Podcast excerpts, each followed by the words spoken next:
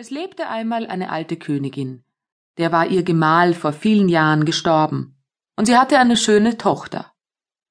Wie diese größer wurde, versprach man sie weit über Feld einem Königssohn. Als nun die Zeit kam, wo sie vermählt werden sollte und das Kind in das fremde Reich abreisen musste, packte ihr die Alte gar viel köstliches Gerät und Geschmeide ein, Gold und Bilder, Becher und Kleinode, kurz alles, was nur zu einem königlichen Brautschatz gehörte, denn sie hatte ihr Kind von Herzen lieb. Auch gab sie ihr eine Kammerjungfer bei, welche mitreiten und die Braut in die Hände des Bräutigams übergeben sollte.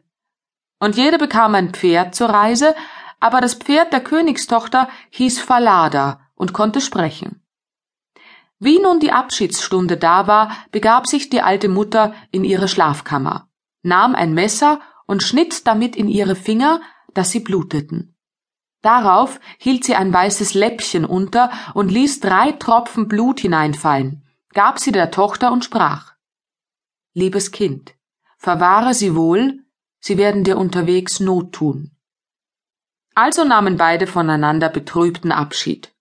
Das Läppchen steckte die Königstochter in ihren Busen vor sich, setzte sich aufs Pferd und zog nun fort zu ihrem Bräutigam. Da sie eine Stunde geritten waren, empfand sie heißen Durst und sprach zu ihrer Kammerjungfer Steig ab und schöpfe mir mit meinem Becher, den du für mich mitgenommen hast, Wasser aus dem Bache. Ich möchte gern einmal trinken. Wenn ihr Durst habt, sprach die Kammerjungfer, so steigt selber ab, legt euch ans Wasser und trinkt. Ich mag eure Magd nicht sein. Da stieg die Königstochter vor großem Durst herunter, neigte sich über das Wasser im Bach und trank und durfte nicht aus dem goldenen Becher trinken. Da sprach sie Ach Gott.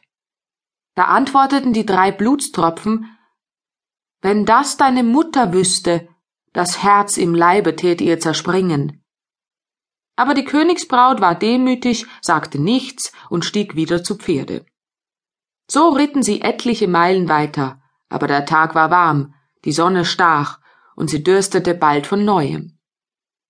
Da sie nun an ein Wasser kamen, rief sie noch einmal ihrer Kammerjungfer Steig ab und gib mir aus meinem Goldbecher zu trinken, denn sie hatte alle bösen Worte längst vergessen. Die Kammerjungfer sprach aber noch hochmütiger Wollt ihr trinken, so trinkt allein. Ich mag nicht eure Magd sein. Da stieg die Königstochter hernieder, legte sich über das fließende Wasser, weinte und sprach Ach Gott. Und die Blutstropfen antworteten wiederum